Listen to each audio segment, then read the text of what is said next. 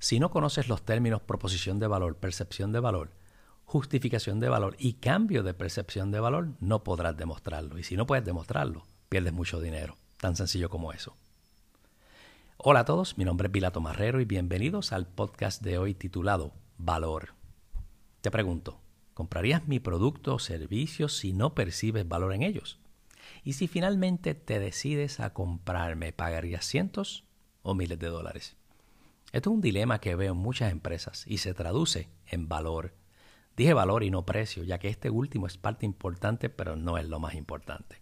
Es simplemente otro elemento de la transacción, como lo es el pago, el pronto, interés, término, entre muchos otros. Te explico.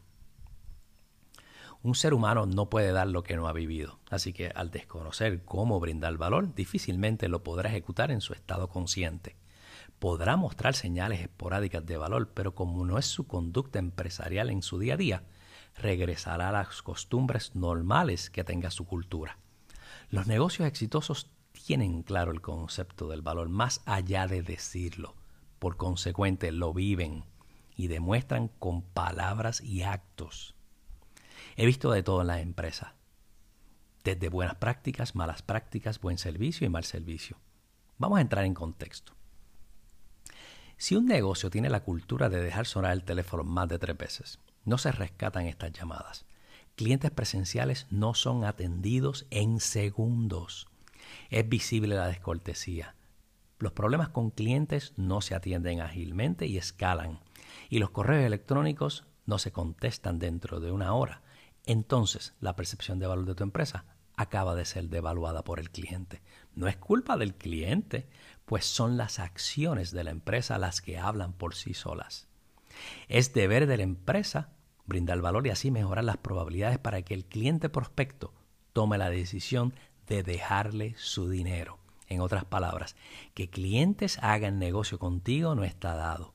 Y esa decisión comercial de dónde hacer negocios le pertenece solamente al cliente. Pensar en que la fórmula secreta es solo montar el negocio, tener un producto junto a un expertise y meterle publicidad para mantener unos años a flote la empresa si solo se tiene esta fórmula, se acaba de tomar un atajo para ver qué pasa. Es como estar ambivalente en arena movediza, ya que si cambian las circunstancias del mercado, no hubo innovación, tampoco nuevas ideas y valor añadido en el negocio, y este, por consecuente, dejará de existir. Esto me hace pensar y estar convencido de que hay mucha oportunidad allá afuera entre procesos, liderazgo y actitudes, entre otras. Los que muestran buenas prácticas pueden mejorar, así también como los que no muestran estas buenas prácticas. Un negocio puede ser simple de manejar, como también se puede convertir en uno muy difícil de hacerlo si no se tienen las guías necesarias.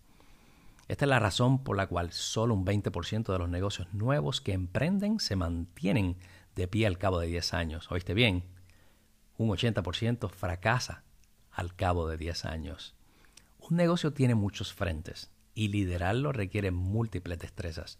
Poseer un expertise es de suma importancia, pero al final del día se trata de cómo implementas tus procesos que posicionen al cliente primero, solucionas sus problemas y añades, añades perdón, valor en su vida. Les recuerdo que tienes otro cliente y es el interno, o sea, tu gente, a quien debes también atender sus necesidades con el mismo empeño y compromiso. Es normal ser fuerte en algunos de estos frentes que más adelante mencionaré, así como también mostrar debilidades y oportunidades para mejorar en estos otros frentes. Lo que no es aceptable es dejar un negocio en control automático y sin dirección diaria.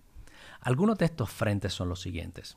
Reclutamiento correcto, procesos, sistemas, medición, adiestramientos y plan de compensación como principales aunque nombrarlo solamente se queda corto ya que cada uno tiene sus complejidades.